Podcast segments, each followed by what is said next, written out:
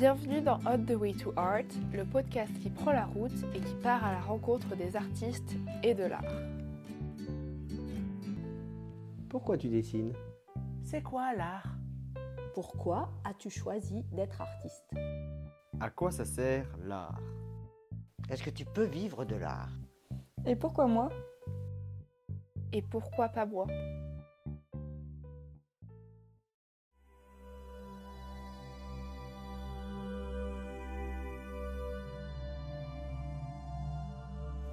Décembre 2022, Paris. Je retrouve Estine Coquerel dans son appartement où elle m'a gentiment donné rendez-vous pour que nous puissions échanger au calme. Une tisane chaude dans les mains, nous avons échangé de longues heures. D'ailleurs, même après de nombreuses coupes, ce podcast était trop long pour n'en faire qu'un seul épisode, et j'avais du mal à enlever plus de choses puisque je trouvais que ça aurait été dommage. Il y aura donc deux parties pour cette discussion, deux épisodes pour ce podcast. Estine Coquerel est illustratrice et graphiste, elle travaille beaucoup sur le corps et l'amour. Elle s'est fait connaître par Instagram principalement, où elle a posté pendant des années un dessin par jour. Ses dessins sont poétiques et délicatement érotiques. Ensemble, nous avons beaucoup échangé sur son travail sur le corps, qui porte des messages féministes et est révélateur de certains mécanismes de société que nous évoquerons dans la discussion. Elle est en train de préparer une BD qui est un gros projet pour elle et qui la change complètement de ce qu'elle connaît. Elle me partage certaines de ses expériences de travail et nous aborderons la question d'organisation, de boutique en ligne, gestion de commandes, de job alimentaire, d'impression, en passant par son travail sur la céramique. Deux épisodes variés et riches qui j'espère pourront vous donner des pistes, des inspirations et des conseils pour vos propres projets. Embarquez avec moi vers le monde d'Estine Coquerel. Bonne écoute!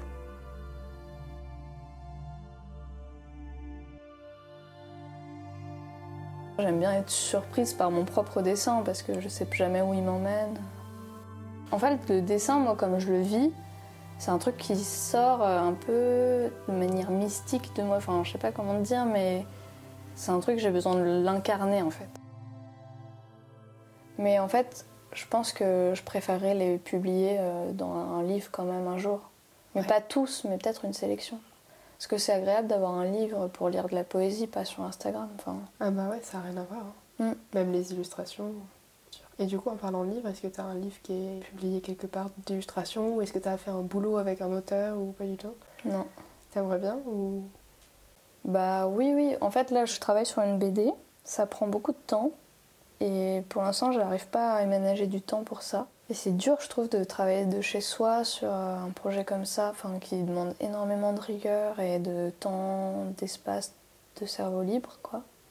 En fait, là, je suis en train de me dire, peut-être que les mois où c'est difficile de vendre, genre euh, bah, tous les mois de l'année jusqu'à l'été, tu vois, bah, peut-être me consacrer plus à ça. En fait, je me dis, peut-être que c'est là, c'est le moment, genre en 2023, de lancer peut-être un crowdfunding sur ce projet-là. Donc je pense que je vais réussir à faire des planches plus euh, travaillées. Euh, parce que là, j'ai fait beaucoup de brouillons. J'ai illustré déjà au moins 50 pages, mais au crayon à papier. J'ai fait un storyboard assez poussé. Et euh, il suffirait que j'encre certaines. En fait, il faudrait que j'évalue le temps que je prends à faire genre une planche. Est-ce que ça me prend beaucoup de temps pour pouvoir évaluer le temps du projet, tu vois? Et pouvoir dire au crowdfunding, bah, il sortira dans tant de temps, ouais. Et donc je me rends pas trop compte si c'est possible de faire des crowdfunding qui durent deux ans ou s'il faut que ce soit hyper rapide, tu vois. C'est une grosse, grosse BD, genre le scénario il est quand même hyper conséquent. Okay. C'est toi qui l'as écrit? Non, c'est une amie. Okay. Et du coup, bah, je me dis que ça va être de longue haleine, quoi. Et puis euh, je suis pas sûre d'avoir euh, la thune pour retenir, quoi. Enfin, je sais pas. Faut que tu sois payé en parallèle. Ouais. Après, je sais pas, dans le crowdfunding, t'avais prévu de faire comment? T'avais prévu de vendre le livre avant Oui, c'est ça. ça et en fait, ça me finance les mois de travail. Euh... Jusqu'à la sortie, quoi. Ouais. Moi, ça me permettrait d'avoir une sorte de cadre, en fait. De Aussi, dire, j'ai une deadline. Moi, je fonctionne beaucoup comme ça, donc... euh. Bah oui, le crowdfunding, du coup... euh, Je sais pas exactement comment le faire, parce que je pense que... Il faut que j'ai le temps de aussi juridiquement, enfin c'est hyper compliqué, tu vois. Tu te dis, euh, Il faut que j'ai une structure juridique pour euh, répartir euh, les bénéfices que j'engendre. Enfin, tu vois. Non, je sais pas. Je, En gros, euh, en gros, les gens ils vont payer un prix. Ce prix-là, bah, c'est moi qui vais le recevoir, tu vois. Mhm. En fait, c'est pas du tout les bénéfices que je dois avoir, c'est le coût global du livre et des expéditions, etc. Après, Ouais. il faut que je paye mon imprimeur, il faut que je paye euh, la scénariste, il faut que je me rémunère ensuite, tu vois. Mais du coup, c'est comme si j'avais empoché un gros pactole, alors qu'au final, tu vas en moi, récupérer qu'un tout petit peu. voilà, c'est ça. Donc euh, le temps de comprendre un peu euh, comment tout ça fonctionne, c'est quand même stressant, tu vois. Tu te dis, euh, il faut que je pense à la partie créative et la partie juridique et la partie euh, logistique et tout ça. Tu te dis, waouh. Mais ça, c'est parce que tu veux le faire en auto-édition. Ouais. Et pourquoi? T'as essayé d'envoyer un éditeur et tout ou pas du tout? Non, j'ai pas essayé. Non, parce que en fait, j'ai peur de me prendre des portes, quoi. Et cette peur, elle t'arrête complètement.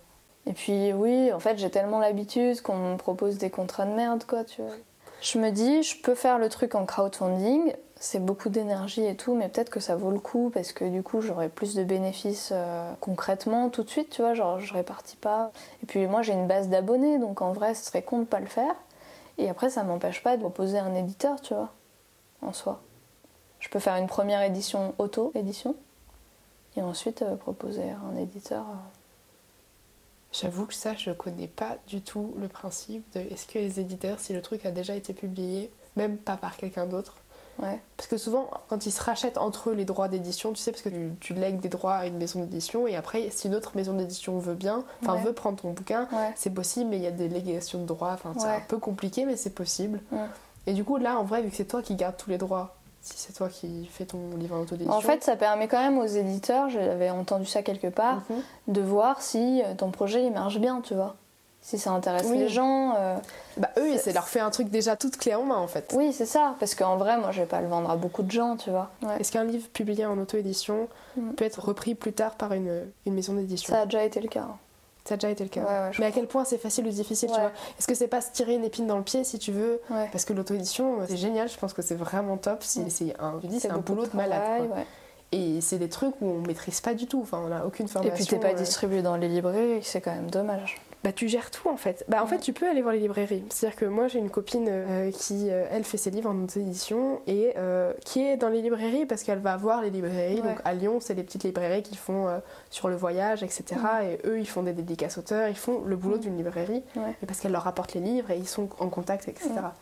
Mais c'est sûr que tu seras pas dans les deux titres, les Fnac et tout ça. Ouais. Mais bon après des petites librairies. Mais bon ça veut dire que c'est toi qui fais tout le chemin aussi. Enfin c'est un boulot de malade. Bah, je sais pas, en soi, euh, je pense que ce serait pas euh, complètement idiot de démarcher quand même des maisons d'édition et voir si le projet leur intéresse. Bah, je me dis que vu que tu perds rien, Ouais. ça vaut peut-être le coup parce qu'on sait jamais. Mm. Le seul truc pour les maisons d'édition, enfin nous, que les, je te donne juste les conseils que les profs nous donnent. hein. Ils nous disaient déjà de bien regarder la maison d'édition, ce qu'elle fait quoi. Mm. Parce que ça sert à rien d'envoyer oui, un ouais. bouquin, enfin une préparation d'un scénario, même à une maison d'édition qui fait du documentaire alors que toi tu fais de la Ouais, fiction. ouais. Tu vois. Mm. De base, ça sert vraiment à rien. Mm. Vraiment te renseigner sur les maisons d'édition, leur cible, un peu le style. Ça se voit en fait. Quand tu regardes un catalogue, ça se voit à peu près ce qu'ils aiment et ce qu'ils aiment pas. Donc le sujet, le style.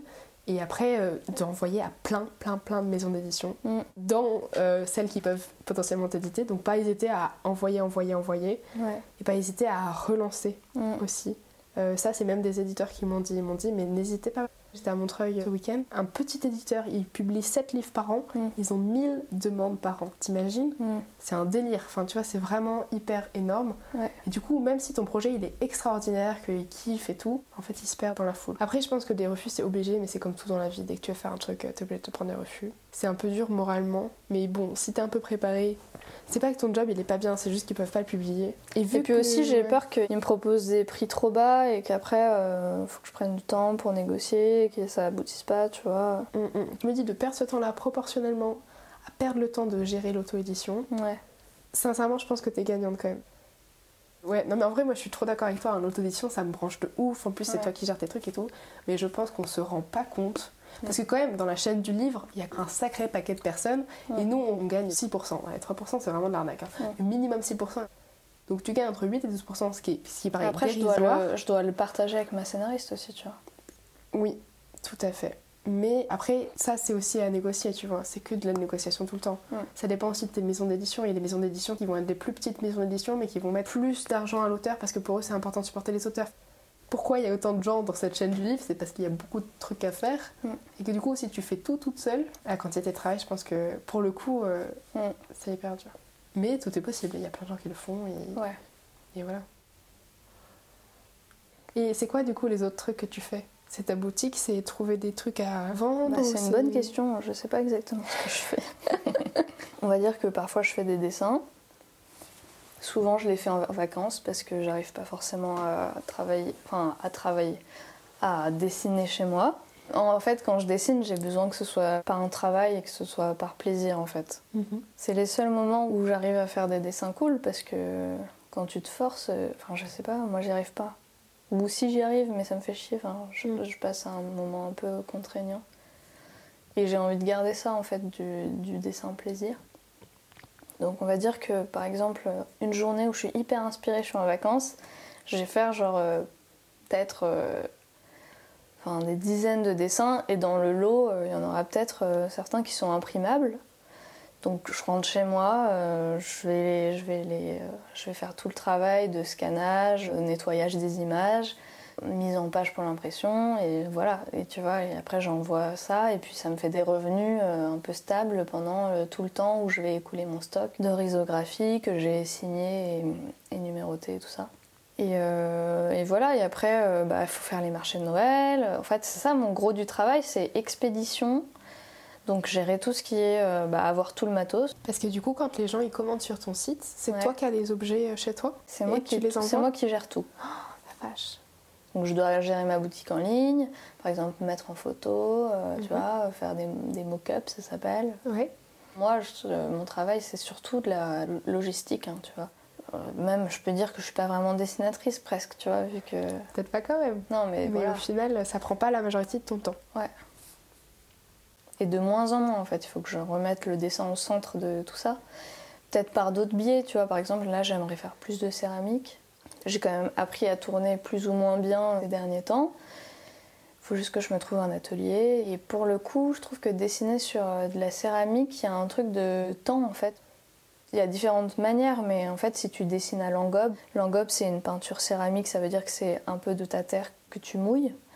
À la limite, tu peux mettre un peu de poudre de porcelaine et un peu de pigment, et après tu dessines. euh, Enfin, ton pigment, c'est un truc qui reste à la cuisson et tout ça, donc c'est spécial. Tu dessines au moment où ta terre, elle est encore cuire, tu vois. Ça veut dire qu'elle est pas trop sèche et qu'elle est pas trop mouillée. Et elle n'est pas encore cuite. Ouais. Après, moi, j'ai tendance à attendre que ça sèche un petit peu plus pour pouvoir faire un brouillon parfois, ou carrément faire une première cuisson. Et j'ai trouvé une peinture spéciale pour euh, faire euh, après la première cuisson. Et ça, ça me permet de travailler de chez moi pour faire les dessins.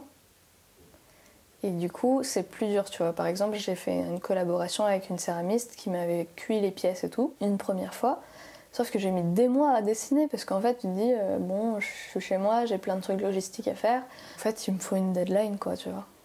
Où euh, il y a un moment, on devait faire une expo sur ces bols. euh, je lui ai dit, bon, dis-moi la date, machin. Et elle m'a dit une date super proche. Je lui ai dit, bon, bah, toute la semaine, je vais faire ça, tu vois. C'est quand même du travail de dessiner sur un truc qui est pas plat. C'est assez physique et euh, il y a beaucoup de mental aussi, tu vois, parce que tu, c'est hyper précis, t'as un pinceau très fin, faut pas que tu te loupes, tu te dis, ouais, là c'est concentration extrême, tu vois, donc tu peux pas en faire plus de un certain nombre par jour, tu vois. Ouais. Sinon, Non, après, t'es- lessivé. Après, euh, t'as d'autres moyens de dessiner sur la céramique. Quand j'ai envie que ça aille plus vite, que j'ai pas envie que ça me pompe trop d'énergie, je vais prendre mon crayon d'oxyde et avoir un rendu crayon sur mon bol ou sur mon assiette. Je connais pas du tout. C'est vrai que la céramique, c'est quelque chose qui m'intéresse vachement, que j'aimerais Ouais. beaucoup apprendre. Bah, le crayon d'oxyde, du coup, tu peux le faire après la première cuisson. C'est ça qui est cool aussi, tu vois, c'est que t'as pas ce truc de le timing parfait pour euh, poser mon engobe, machin. Et puis tu peux te faire un brouillon. euh, en fait, l'idéal c'est de faire euh, au marqueur. ça part super bien à la cuisson en fait. Sur certains trucs, j'avais fait au crayon à papier, mais là récemment avec une céramiste avec qui j'ai travaillé, elle m'a dit ah fais gaffe parce que ça peut te faire une réserve sur ton dessin Ouais. et effacer certaines parties. Moi, il y a deux questions qui me viennent. C'est déjà, comment ça se fait que tu as appris la céramique et où? Mm. Et la deuxième question, c'est euh, pourquoi tu peux pas bosser avec elle à l'atelier puisque tu n'arrives pas à dessiner ici? Donc il y a bien un moment où tu crées les vases ou c'est elles qui font les. Les Bah alors récemment, j'ai fait des collaborations avec des céramistes parce que moi, j'avais plus d'atelier. La première fois, en fait, c'est un peu compliqué parce que moi, j'ai pas mal évolué cette année en céramique. Mais euh, en début d'année dernière, euh, j'étais pas du tout forte en céramique, tu vois. J'avais plus ou moins appris à tourner, j'avais fait des tout petits bols parce qu'à chaque fois que tu te foires sur la montée d'un bol, en fait, tu dois couper euh, la lèvre qui a dérapé et puis tu te retrouves avec des petites coupelles, tu vois, par milliers. c'est super joli, tu vois, mais Au moins, c'est plus pratique pour dessiner que sur un truc. euh, Ouais. Donc en fait, j'ai pas mal de coupelles de débutantes, entre guillemets, que j'ai peint et que j'ai gardé. Et là, euh, j'arrive tout juste à un niveau à peu près euh, ok. Mais euh, du coup, euh, par exemple, il y a certaines pièces que je sais pas du tout faire, genre des assiettes, des grands vases. Là, j'ai fait un très grand vase avec une céramiste. J'aurais été incapable de le faire toute seule, tu vois, j'avais pas le bagage. euh, Ouais, Voilà. technique, ses mains, elles ouais. savent pas faire. Mais du coup, c'est toi qui l'as fait et elle t'a guidé ou c'est elle qui l'a fait complètement Du coup, elle a tout fait et moi, je viens juste à poser mon dessin euh, ensuite. Et pour la première, on a fait des petits bols comme ça, là, avec les petites coupelles. Donc elle, elle a un projet avec des artistes où elle fait des expositions et elle a fait travailler plein d'artistes sur ses bols et tout. c'est une trop bonne idée en Donc c'était cool, c'était un peu l'occasion de voir euh, si je pouvais vendre mes bols dans un autre cercle que mon cercle habituel. Et puis à l'époque, je savais pas bien tourner, tu vois, et donc euh, je me disais c'est cool de le faire avec euh, quelqu'un qui sait super bien tourner et d'avoir des vrais objets euh, hyper réussis, quoi. Donc c'est aussi pour ça que j'avais accepté de faire le truc. Et puis euh, j'ai mis tellement de temps, tu vois, à dessiner. Au final, l'expo s'est pas faite. Zut. Et donc maintenant, aujourd'hui, là, je suis au tout début de la vente de mes pièces avec elle. Ok. Et du coup, c'est elle qui les vend ou c'est toi qui les vends C'est moi qui les vends. Et donc tu partages. euh, Et du coup, je sais pas exactement combien je vais lui donner. Parce qu'à la base, le deal, c'était qu'on soit exposé euh, dans la galerie avec laquelle elle avait un contact. Parce qu'elle, elle faisait euh, des photos pour la galerie. Donc euh, la galerie, elle allait pas prendre de com. Et donc elle, elle allait prendre 40% du prix des, des ventes, tu vois. Ok. Sauf que là, comme euh, l'expo va pas se faire, etc., ben, c'est moi qui prends tout le côté logistique. Et du coup, je sais pas exactement combien elle va me facturer les bols, tu vois. Pour un ordre d'idée, tu mets combien un bol? Euh, là, je les ai mis à 130 euros Ouais. et la coupelle 120. Ok. J'ai vendu deux petits euh, cendriers et un bol et une coupelle déjà sur un marché que j'avais fait, euh, qui est un marché qui marche bien parce que c'est au hasard ludique et c'est euh, thème illustration érotique. Donc les gens qui viennent, ils veulent acheter de l'illustration érotique, tandis que d'autres marchés de créateurs, c'est marché de créateurs, les gens ils viennent voir, tu vois. Il y a moins ce truc de gens du milieu qui veulent euh, soutenir euh, des trucs sur lesquels ils sont un peu passionnés, tu vois. Et ben, et comment tu t'estimes le prix? C'est parce que la céramiste, elle t'a dit, moi, je le vends à tel prix et, euh, et avec le dessin, t'as un peu. Ouais, par exemple, la céramiste avec qui j'ai fait des assiettes et le grand vase, elle a dit bah, Moi, normalement, je vends mes assiettes 40 euros. Bah, J'aimerais bien euh, que ça me rapporte autant euh, de faire un travail avec toi. Coup, je lui dit Ok, bah, je te reverserai 40 euros du coup sur les assiettes. quoi. Mais du coup, moi, derrière, j'aimerais bien que ma pièce unique, euh, elle me rapporte un certain montant, tu vois. Une pièce unique. Ouais. Donc, euh, c'est pas une sérigraphie que tu peux retrouver sur n'importe quelle assiette. C'est un vrai dessin original, en fait. Mais sur un objet fonctionnel.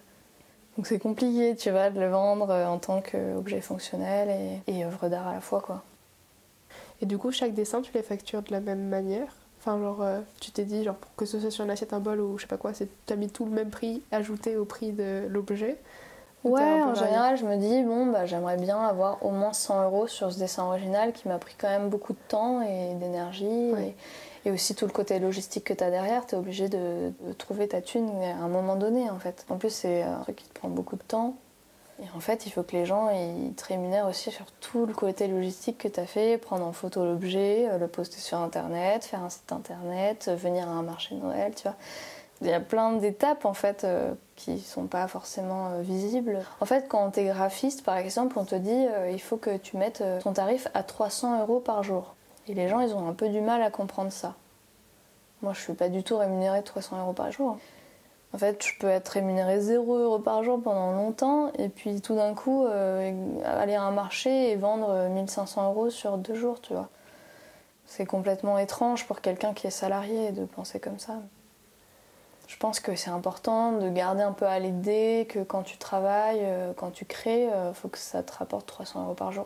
Je me mets plus ce barème aussi haut parce que je me rends compte que, en fait, il faut que tu répartisses aussi sur tous les jours du mois. Imaginons tu fais de la céramique euh, deux jours par semaine, j'en sais rien, tu vois, il faut que tu calcules, euh, bon, pour avoir un salaire décent à la fin du mois, combien est-ce qu'il faut que j'ai fait de pièces, et du coup, à combien je peux diminuer le prix de ces pièces pour que les gens puissent les acheter, et pour que moi, j'arrive quand même à vivre de l'art, enfin, tu vois, c'est hyper euh, compliqué comme calcul. Là, par exemple, là, j'ai trouvé un, atelier céramique, mais ce serait genre deux jours par semaine, à 50 euros la journée, et en fait, je me rends compte que c'est 400 euros par mois. Comment je fais moi pour payer 400 euros par mois? Donc je me dis, est-ce que ça vaut le coup ou pas? Donc il faudrait que je fasse des calculs. Combien je vais faire de bols par jour? Est-ce que je vais réussir à vendre mes bols? Tu vois, euh, c'est compliqué quoi. Tu te dis, c'est vraiment un investissement, euh, un peu un pari à chaque fois que tu fais un projet quoi. Ouais, c'est hyper compliqué en fait, tu peux pas te projeter. Tu, peux, mais avec l'habitude, tu arrives à te projeter un peu. Ouais, mais au début. Mais il faut un peu avoir un cerveau de businessman et c'est pas trop le cas des artistes, tu vois. Bah, rarement, ouais.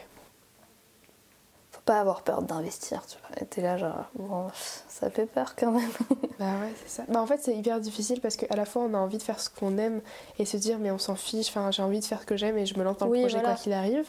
Ça, c'est un peu le cri du cœur. Et d'un autre côté, t'es en mode, bah, en fait, il faut quand même que je puisse avoir un toit et manger correctement jusqu'à la fin de chaque mois et euh, payer des impressions pour vendre mes illustrations. C'est un cercle vicieux infernal en fait. Et donc non, on peut pas toujours se dire euh, bah non, je fais ça parce que j'en ai vraiment envie. Il y a aussi un côté, on est obligé d'y penser. De... Après, ce qui est cool quand tu es illustrateur, par exemple, c'est que tes impressions, elles te coûtent pas si cher que ça, et qu'en fait, c'est très rentable au final si tu arrives à les vendre. Et comment ça se fait qu'elles te coûtent pas si cher? Parce que tu fais une grosse, euh, des grosses fais impressions. Une grosse commande, genre par exemple, tu te dis bon, c'est minimum 50 copies. Ça dépend de la technique d'impression, tu vois, mais euh, chaque copie, euh, en général, ça te coûte euh, entre 1 et 4 euros, on va dire. Après, si tu vends ton truc 10 euros, 15 euros ou 20 euros, t'as quand même une certaine marge, tu vois. Donc en fait, si t'arrives à écouler tes trucs et à distribuer tes trucs, c'est rentable. Mais ce qui est dur, c'est de se dire, est-ce que ça va marcher?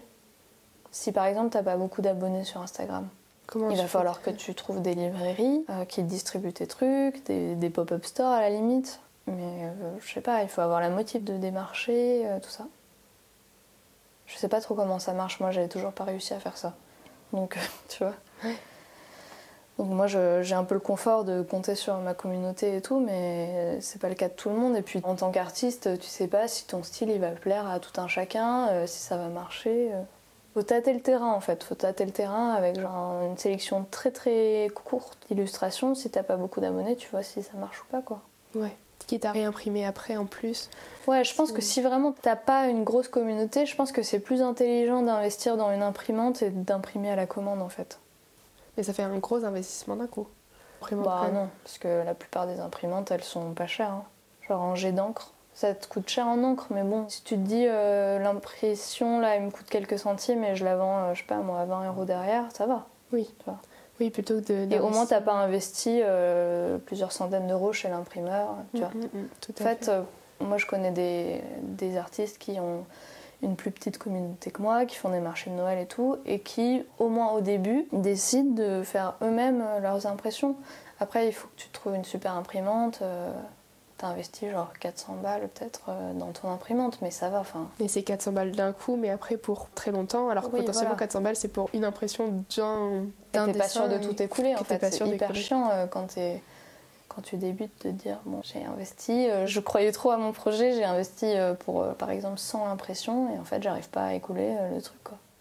Surtout que je pense que quand t'as une toute petite communauté les gens ils peuvent venir te voir spontanément et te dire ah j'adore ce dessin euh, est-ce que euh, tu l'as en stock? Et tu peux dire oui je peux faire une impression si tu veux. Moi je le fais pas parce que j'ai un truc un peu plus industriel dans, le sens où, pour moi c'est plus facile logistiquement de sous-traiter chez un imprimeur euh, qui me massicote tout. J'ai pas à m'en préoccuper. En plus moi j'ai une malédiction avec les imprimantes c'est pas pour moi tu vois c'est tous les côtés techniques bon là ça va peut-être un peu mieux mais bon. euh, quand j'étais à l'école, ça me rendait ouf, les imprimantes. fait toujours un bourrage papier quoi. et vite en fait ça peut être hyper chronophage. Donc si t'en as plein à faire c'est horrible. Franchement euh, je conseille pas. Mais si c'est hyper occasionnel ça, ça se fait totalement. Mais il faut que ce soit en complément d'un revenu euh, alimentaire euh. Autre. Ouais. Ouais. En fait la plupart des illustrateurs ils sont obligés d'avoir un job alimentaire. En mi-temps au moins tu vois. Pour euh, au moins payer leur loyer et avoir une sécurité quoi. Toi, t'en as jamais eu? J'ai fait des petits boulots au début. Après mon stage, par exemple, je fais un job d'été, tu vois. Je fais pas mal de babysitting, des trucs comme ça pendant un certain temps. euh. Après, ce qui était confortable, c'est que j'habitais encore chez mes parents. J'avais fait pas de loyer à payer. Ensuite, j'ai été en coloc euh, chez une copine d'enfance. et du coup, je payais 200 euros par mois comme loyer. Parce qu'on payait que les charges. Donc c'était hyper confortable. Donc j'ai pu commencer mon activité sans le stress du loyer à payer.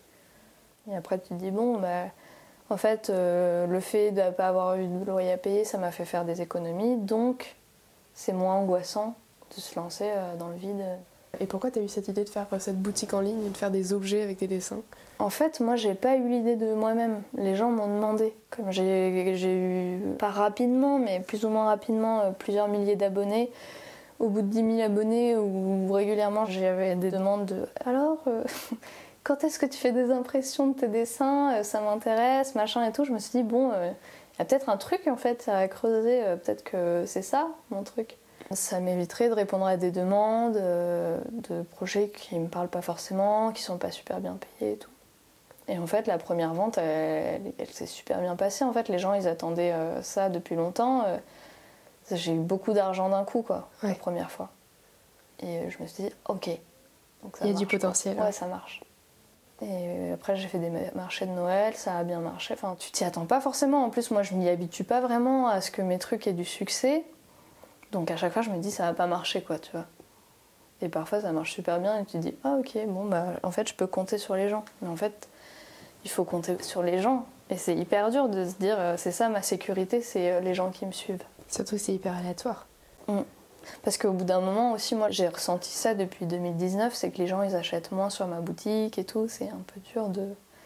Je pense c'est aussi parce que je suis moins présente, je fais moins de posts, tout ça. Ouais, du coup, tu penses que ta communauté, même si elle est restée, Ouais. elle voit moins tes posts et du coup, peut-être qu'elle va moins penser à aller voir ta boutique. Puis il y a aussi une histoire d'algorithme d'Instagram euh, qui nous a beaucoup invisibilisés, qui a mis en avant les vidéos, les trucs comme ça.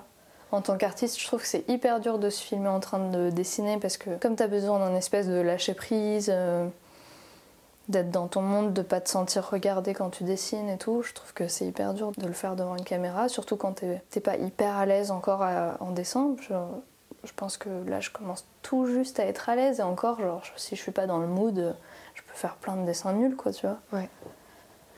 Mais c'est ça qui est hyper dur, c'est Comargu du coup qui me disait aussi que Instagram euh, poussait les gens à faire des vidéos et les mettait en valeur. Et tu vois, c'est quelque chose que je savais pas du tout et que j'aurais pas pu voir venir parce que pour moi Instagram c'est vraiment la photo et c'est Mm. ça que j'aimais bien. Mm.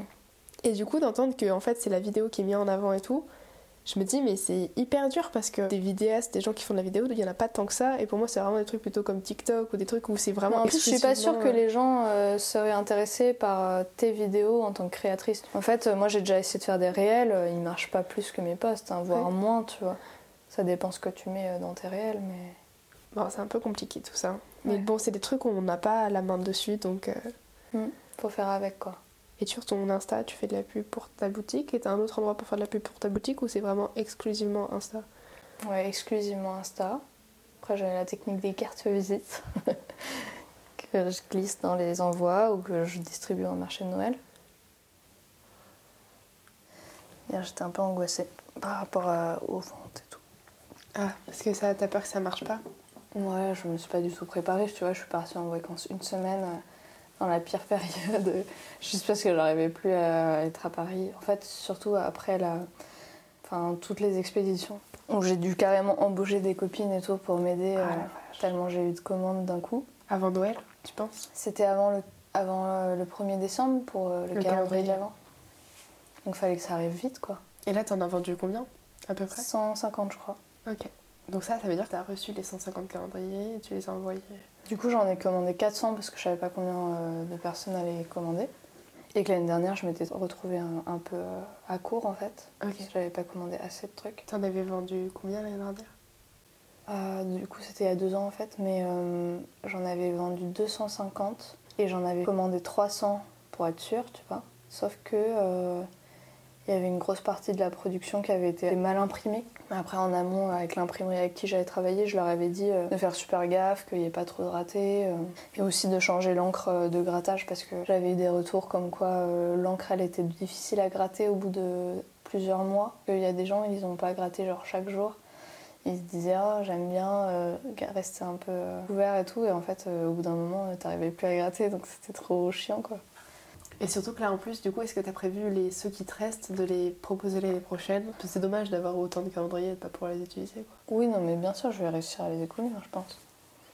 Et aussi il faut que je contacte plus en amont les librairies, les trucs comme ça tu vois. Parce que là j'avais fait vraiment dernière minute. Enfin, j'avais tellement de trucs à gérer pour euh, tu vois juste le site internet. Parce que je voulais absolument que les gens prennent Mondial Relais parce que ça revenait beaucoup moins cher pour eux. Et du coup, j'ai trop galéré à l'installer sur mon site. Au final, ça marchait pas, donc j'ai dû créer un autre site et tout. Enfin bref. Ah oui, vraiment, euh, Il y a beaucoup de choses à gérer quoi. Donc j'ai un peu laissé tomber la partie com. Finalement, en dernier délai, quand j'avais tout expédié, j'ai contacté genre deux influenceuses, tu vois. Enfin, influenceuses, en fait, c'est pas des influenceuses du tout, c'est juste des créatrices qui ont beaucoup de followers. Donc euh, Pénélope Bagieux et Clit Révolution. Et je leur ai proposé de leur envoyer des calendriers. Et aujourd'hui, euh, Pénélope Bagieux, elle a posté euh, la- le calendrier sur sa story. Et tout de suite, tu vois, genre, il y a des gens qui s'abonnent et tout. Il y en a, je sais qu'il y en a qui ont commandé euh, début décembre et comme j'avais mis ma boutique en pause, j'avais marqué partout dans ma boutique genre euh, ça partira pas avant le 9 décembre. Ah, c'est ça, j'ai vu, mais c'est parce qu'en fait, t'es en vacances, Ouais. donc tu voulais pas que les gens veuillent l'avoir dans deux jours. Bah ouais, c'est ça. Façon, tu peux pas faire euh, la lune, le soleil. euh. Oui, c'est ça, il faut aussi se dire euh, qu'on a le droit à des pauses et. Enfin là, j'en pouvais plus quoi. Ça faisait genre deux semaines, trois semaines intensives comme une folle. À expédier des colis, ça s'arrêtait pas, tu vois. Ça te prend euh, un certain temps et tu te dis, bon, j'ai pas forcément envie de prendre du temps pour dessiner ou pour faire d'autres trucs, tu vois. Donc il y a un moment, il faut stopper le truc net, quoi, de dire, je passe à autre chose. Ouais. Ou je fais une pause et je reviendrai à ça plus tard. Bah, je pense que t'as raison, parce que sinon tu deviens zinzin. Mm. Et c'est pas le but, en vrai. Puis c'est dommage de pas passer de temps dans ta création et tout. Ouais. Mais du coup, enfin là j'ai une question qui me revient depuis tout à l'heure, c'est euh, vu que t'arrives pas trop à dessiner ici, enfin c'est hyper contradictoire du coup de devoir rester ici et que ton métier c'est dessiner. Ouais. En fait, j'ai tout le temps envie de chercher des résidences. Je pense a un moment je vais passer le cap de le faire, mais je sais pas en fait, je, sais pas où aller, je sais pas si les trucs sont payants, euh, je sais pas euh, si c'est chiant euh, pour mon copain que je parte pendant longtemps. Enfin, tu vois, genre. Il y a aussi ce truc de je suis pas toute seule, tu vois, donc je me dis. en vrai, même une semaine de temps en temps, ce serait cool. Je sais pas s'il y a des résidences d'une semaine. Bah, par exemple, euh, il y a la euh, dessinatrice euh, Digli, je sais pas si tu connais. Bah, carrément, qui a même sorti un livre sur le sujet où elle est partie une semaine dans une abbaye bretonne pour voilà justement couper les réseaux sociaux pendant une semaine et tout. Elle en a fait un livre qui s'appelle Rossac, qui est du coup le verlan de Cassé, je crois. Donc oui, c'est possible en fait. Et c'était une retraite ou c'était une résidence? C'est quand même ouais, c'est une chose. retraite. Enfin, moi, j'ai pas besoin de résidence. Je, je m'en fous de comment ça s'appelle. Tu vois. Mm. Je, je veux juste plus être à Paris, quoi. Enfin, la résidence, pour moi, c'est vraiment t'es logé, nourri, payé pour créer un projet artistique et du coup, t'es subventionné et tout pour pouvoir faire ce projet.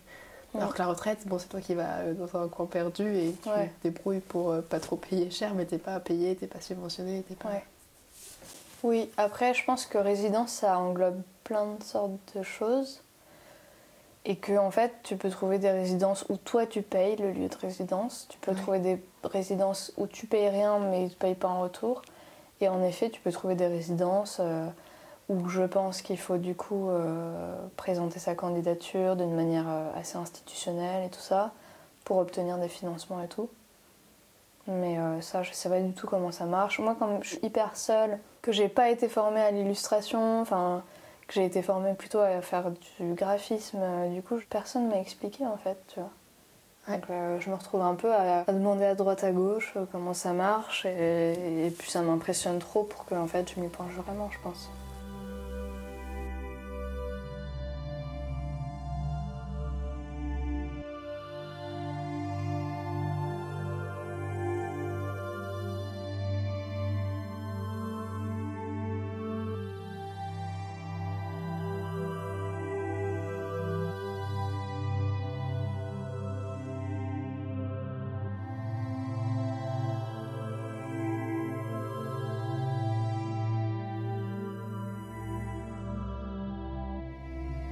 Et j'ai une dernière question qui est en fait, euh, je fais un- en parallèle de ce projet-là, dont je t'ai parlé, de je voyage à travers l'Europe pour rencontrer différents artistes. Mm. Et, euh, et parallèlement à ça, j'ai un projet de recherche. Et c'est euh, à quoi ça sert l'art? Mm. C'est une question hyper vaste. Pour toi, à quoi ça sert l'art? Pourquoi il y a de l'art dans notre société? Bah, je pense que dans mon cas, comme je te disais, je te disais euh, ça sert à quelque chose dans le sens où je fais passer des messages importants. Moi, j'ai un vrai engagement en fait féministe, etc. Donc, je pense que ça peut avoir une utilité euh, militante en fait aussi pour faire passer des idées, pour sensibiliser des gens, mais avec un médium euh, doux et ludique quoi. C'est quand même hyper agréable de regarder des dessins, donc. euh, en général, ça peut toucher les gens d'une manière différente que juste de l'information, quoi. Bon, l'art, en, règle générale, ça sert, ça sert à rien, quoi. non, je rigole. Non, ça sert, bah, ça sert pour les artistes, ça sert à s'épanouir, ça sert à prendre du plaisir à, créer, quoi. C'est hyper intéressant. Et je suppose que si les gens vont dans des musées, c'est qu'il y a aussi du plaisir pour celui qui reçoit. Donc euh, c'est pour le plaisir, je dirais. Finalement, pourquoi on vit si c'est pas pour du plaisir Je sais pas pourquoi exactement. Bah l'art c'est du divertissement finalement, je dirais. Et pas que, parce que si tu veux passer des messages, il y a aussi Oui. une notion politique potentiellement derrière, philosophique, ou je sais Ouais, pas, hein. mais bien même dans ton travail. C'est pas Il y a que- plein d'aspects à l'art. Après ça dépend là, je, je peux pas avoir tout en tête. Ah non, non, je te demande pas Faudrait, d'être faudrait que j'ai des exemples de, tu vois, de chaque Ouais. artiste, euh, qu'est-ce que ça apporte au monde. euh, Et euh, je pense artistes qui ont apporté énormément, euh, mais rien qu'en émotion, tu vois. Et toi, du coup, pourquoi tu fais de l'art? C'est vraiment pour transmettre des messages et passer des émotions, ou il y a encore autre chose? À la base, je fais de l'art, c'est comme un exutoire, quoi. De parler de choses qui me touchent, euh, de digérer des situations euh, qui ont été pas faciles, euh, de mettre pas des mots mais des images, mais c'est un peu la même chose, comme quand tu vas voir un psy, quoi. Tu sors la chose de toi. Puis moi, c'est un vrai plaisir de chercher les formes, de réussir à poser les, les lignes d'une manière plus ou moins réaliste sur le papier, de chercher la justesse des corps. Euh, où est-ce que je mets euh, tel angle, telle forme, telle courbe. Donc cette recherche-là, elle est hyper, euh, comment dire, enrichissante, mais pas enrichissante, mais euh, elle est hyper joyeuse, quoi. Après, euh, le problème de quand tu vis de ton art, c'est que ça devient moins joyeux si tu te dis euh, il faut que je dessine pour euh, engendrer euh, de l'argent. Et ça, c'est le piège dans lequel j'aimerais ne pas tomber. Et c'est pour ça que je dessine seulement en vacances ou seulement quand je suis pas obligée. Sauf quand c'est des commandes, bien sûr. Mais c'est pour ça aussi que j'ai du mal à répondre à des commandes. C'est parce que pour moi, le dessin, c'est du plaisir. C'est comme ça que j'ai comblé tous mes moments de- d'ennui, euh, que ce soit en cours, que ce soit en vacances, que ce soit. Voilà. Donc euh, pour moi, il faut que ça reste du plaisir. le- Et pour l'instant, tu y arrives. Oui, parce qu'en fait, mon, mon métier, c'est de la logistique autour du dessin que j'ai créé euh, dans des moments cool. Ou alors, euh, quand je fais des dessins euh, vraiment euh, dans le sens où j'ai envie d'alimenter mon compte Instagram, euh, j'essaye de m'appuyer sur euh, des conversations dont je me souviens, que j'ai pu noter sur mon portable. Et là, dans ce cas-là, il y a peut-être un truc à dire qui est important. J'ai envie d'en parler aux gens qui me suivent, j'ai envie que ça provoque des réactions, j'ai envie de toucher les gens. Et là, du coup, c'est pas j'ai envie de vendre une illustration, tu vois. C'est grâce au fait que je poste, bah, peut-être que je vais faire des ventes, mais c'est pas directement euh, ce dessin-là que je vais vendre. Donc c'est peut-être pas le même rapport et peut-être que c'est plus sain. Je sais pas si c'est plus sain ou pas. Mais euh, tout cas, euh, c'est différent quoi. Parce que moi, il y a un truc à un moment donné qui était horrible, c'était que je me disais euh, Ah, cette ligne-là, euh, faut pas que je la foire puisque je vais pas pouvoir vendre le dessin. Mais c'est horrible de penser comme ça quoi. C'est terrible parce que là, tu te déconnectes du truc, tu perds la spontanéité du truc, tu perds ta connexion avec ton cerveau quoi, tu vois. Tu perds ta connexion avec l'inconscient. C'est pour ça aussi que là, je dessine plus pour Instagram parce que j'arrive plus à dessiner comme ça. C'est trop pesant et puis je m'en veux à moi-même en fait. Donc là, par exemple, j'ai dessiné plein de fois ma main, tu vois, dans- je regarde ma main, c'est hyper marrant, tu vois, de réussir à faire des dessins euh, juste pour toi, pour t'entraîner, euh, et pas pour te dire, ah, je vais vendre ce dessin à quelqu'un. Et euh, j'ai vu, c'est une dernière question auquel ça m'a frappé. Tu vends tes originaux sur ton site. Qu'est-ce que ça fait de vendre un original? Euh, c'est une bonne question. Fait mal. Non, je rigole. non, mais je sais pas, moi je suis tellement. euh, tu sais, je garde tout. euh, non, tout, mais bien sûr, euh, mais en fait, j'ai beaucoup de dessins. Et au bout d'un moment, tu te dis, euh, ok, celui-là, j'y tiens moins que celui-là. Celui-là, je sais que j'y tiens beaucoup. Hop, je le mets dans mon dossier de ça, je le vends pas, tu vois. Il n'y en a pas énormément. hein. Moi, je suis pas une, une ultra fan de mon propre art, donc en général, quand je garde un dessin, c'est que c'est connecté à un truc que j'ai ressenti, euh, qui est important pour moi, tu vois. Ou alors un truc que j'ai réussi tout d'un coup. euh, Ouais. et que, qui est hyper important pour moi dans ma progression en tant qu'artiste et j'ai envie de garder ce dessin que je trouve beau, tu vois.